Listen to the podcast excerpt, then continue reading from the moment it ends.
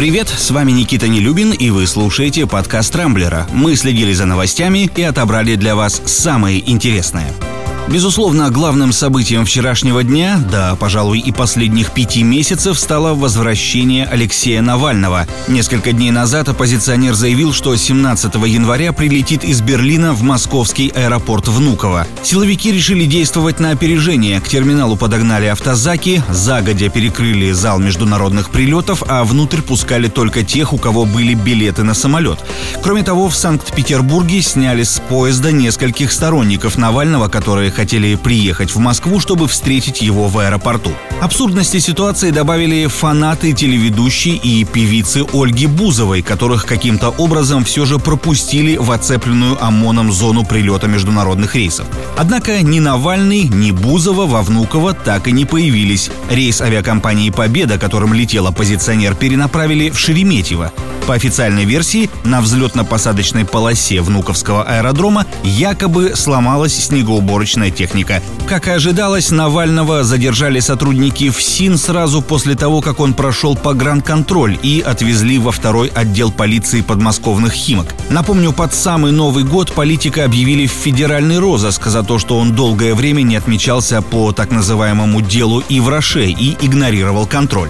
Не обошлось вчера без задержаний и в самом Внуково. Там, несмотря на все принятые меры, собралось несколько сот человек. В итоге в автозаках, по данным ОВД «Инфо», оказалось больше 50 из них. Ну и, конечно, от всего этого безобразия пострадала Ольга Бузова. Вместо Внукова она тоже приземлилась в Шереметьево и у себя в Инстаграм выразила по этому поводу недовольство. Сделала как умеет, с нецензурной бранью, слезами и безосновательным чувством собственного величия.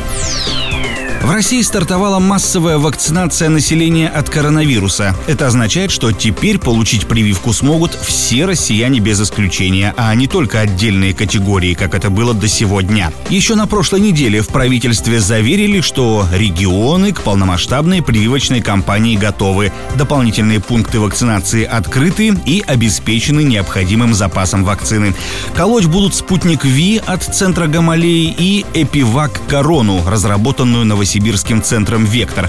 Кстати, накануне спутник ВИ высоко оценили в западных научных кругах. Новость об этом стала на Рамблере одной из самых обсуждаемых. Испанские СМИ опубликовали статью члена исполкома Всемирной Федерации научных журналистов Федерико Куксо.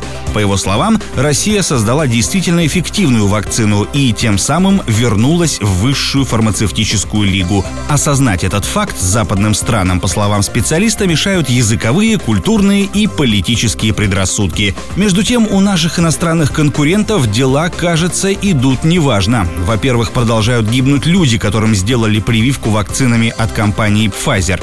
В США зафиксировано 55 летальных исходов, в Норвегии 23, а в Израиле у 13 пациентов парализовало лицевой нерв. Более того, французское издание Le Monde, ссылаясь на утечки, накануне сообщило о том, что для ускорения сертификации пфайзеровской вакцины на Европейское агентство лекарственных средств якобы оказывалось давление со стороны некоторых высокопоставленных представителей ЕС, в частности, главы Еврокомиссии Урсулы фон дер Ляйен. Так или иначе, Точно неизвестно, связаны ли эти случаи напрямую с самим препаратом.